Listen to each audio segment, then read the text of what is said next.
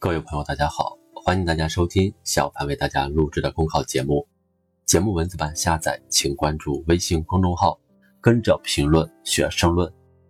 本期话题为推动云医疗有序发展。前不久，北京协和医院互联网诊疗服务正式上线，引发关注。最近一段时间，各地公立医院纷纷探索互联网加，积极开展在线诊疗、医保支付、药品配送等服务。让云医疗加速进入普通人的生活。相较于传统医疗，互联网医院等云医疗更加便捷高效，不必奔波到医院，不用长时间排队等候，在手机上申请就能在线问诊咨询。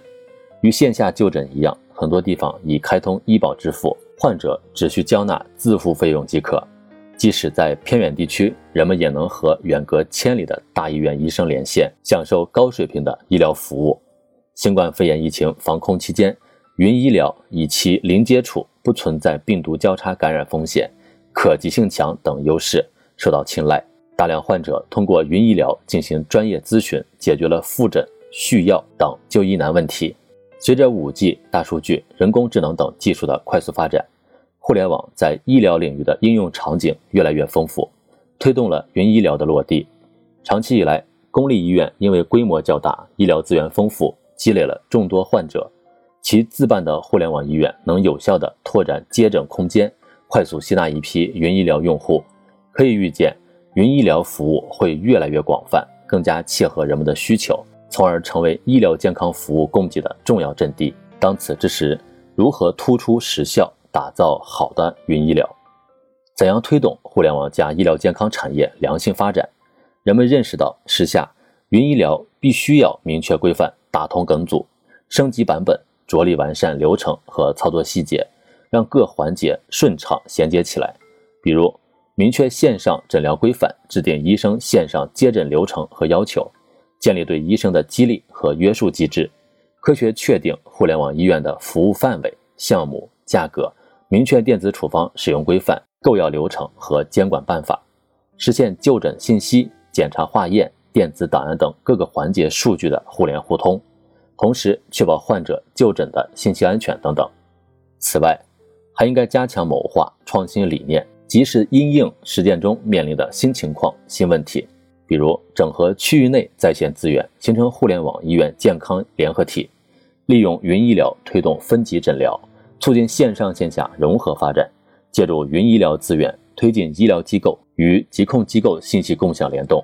助力构建强大的公共卫生体系，运用云医疗平台广泛开展爱国卫生运动和健康科普活动，让人们拥抱健康的生活。善用互联网，才能把医院办得更好。在互联网应用无处不在的今天，一些主动投身云医疗的医院被更多人关注，赢得了人气和口碑。面向未来，传统医疗行业触网上云，拥抱前沿科技，更是大势所趋。另一方面，人们的医疗健康需求与日俱增，更加注重服务质量和服务体验。云医疗在改善诊疗服务方面潜力巨大，可以为医院赋能、弥补短板，推动医疗健康服务质量和水平的提升。但是，也应该看到，云医疗是新生事物，而医疗问诊又事关人们的生命安全和身体健康，必须在严谨规范的轨道上运行，既创造良好的环境，鼓励尝试探索。